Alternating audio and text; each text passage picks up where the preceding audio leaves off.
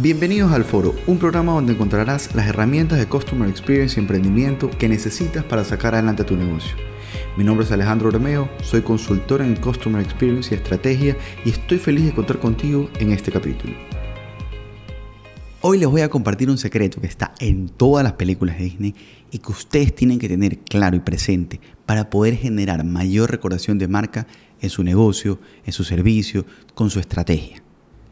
Todas las películas de Disney, absolutamente todas, tienen tres momentos claves que la gente siempre recuerda en todas las películas de Disney. ¿Cuáles son estos? El momento inicial, el final y el momento más alejado de la realidad. O sea, hay un abren de una manera fantástica, cierran de una manera fantástica y en medio de la película generan una carga emocional, un pico emotivo que hace que no te olvides de ese momento. Vámonos, vamos a una película, El Rey León. Le aseguro que si estuviera con ustedes, a los que me están escuchando, y les preguntara, ¿qué es lo que más recuerdan de la película del Rey León? Todos van a decir lo mismo. Todos van a decir, recordamos la, la muerte de Mufasa. Y de ahí, si pensamos en qué fue el primer momento de la película, es cuando Mufasa presenta a su hijo. Y luego es cuando al final, es cuando Simba presenta a su hijo. En la misma toma, la misma forma, se ve la misma montaña. Entonces, las personas van a recordar cada uno de estos detalles, los tres detalles. Y si les preguntamos, ¿qué más pasa en la película? Muy poca gente sabe qué es lo que pasa en la película. Muy poca gente recuerda detalles de la película, como estos tres detalles principales. Entonces, llevándolo a cabo en nuestro negocio, el inicio tiene que ser sencillo, tiene que ser fácil, tiene que ser pensado, tiene que ser de cierta manera, crear una expectativa para el resto del, servicio, del, uso del producto. Pensarlo muy cuidadosamente, muy cuidadosamente, porque ese momento podemos hacer que sea un recuerdo para nuestro cliente. Ay, qué bien que me saludó la persona de ese negocio, estaba bien vestida, estaba perfumada, eh, estaba impecable, todo estaba limpio. Entonces, ese primer momento lo pueden recordar a la mitad, si, si estamos en un negocio que pensamos que no, que no tenemos algún pico emocional, hay que crearlo. Tenemos que tener un momento que genere un pico emotivo en el negocio. Para que la gente siempre diga, oye, me acuerdo de este negocio que pasó esto. Me acuerdo de esta experiencia que tuve en X negocio. Pero si nosotros somos lineales, si no generamos ningún pico emotivo, vamos a pasar desapercibidos siempre. Nadie va a hablar de nosotros. Y el cierre, el cierre es clave. El cierre es determinante.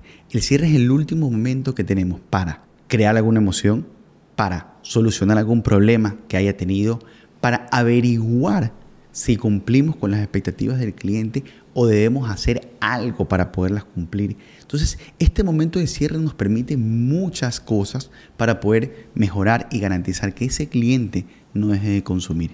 Entonces, cuidemos esos tres detalles. No dejemos que queden a discrecionalidad de las personas. Si somos dueños de negocio, ok, el primer momento va a ser así, de esta manera. Así va a estar la gente vestida, así va a hablar, va a decir esta frase. Van a haber varias frases para poder decir para que la gente no diga, ay, siempre que vengo acá es la misma frase. No, vamos a trabajar en arquetipos de clientes para poder entender que esa persona que viene hay la necesidad de decirle X frase determinada. Vamos a crear un momento emocional en medio del viaje. ¿Cuál es? No sé, propio de cada negocio. Ustedes tienen que decir, ¿cómo crea un pico emocional que el cliente diga, wow, me llevo este buen recuerdo?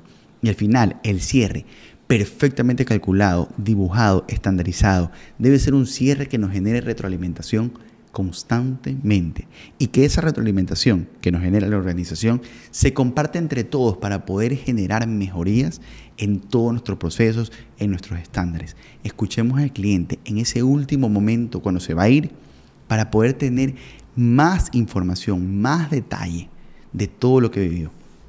Y recuerden, señores, el cliente es el jefe del negocio. El cliente es por quien trabajamos. El cliente es quien nos recuerda. El cliente es quien nos recomienda. El cliente es quien boca a boca va diciendo, me fue bien, me fue mal. El poder que hoy tiene el cliente es fantástico. Un análisis de HubSpot dice que ya solo el 20% de las personas le crea las marcas o al asesor de ventas. Nadie.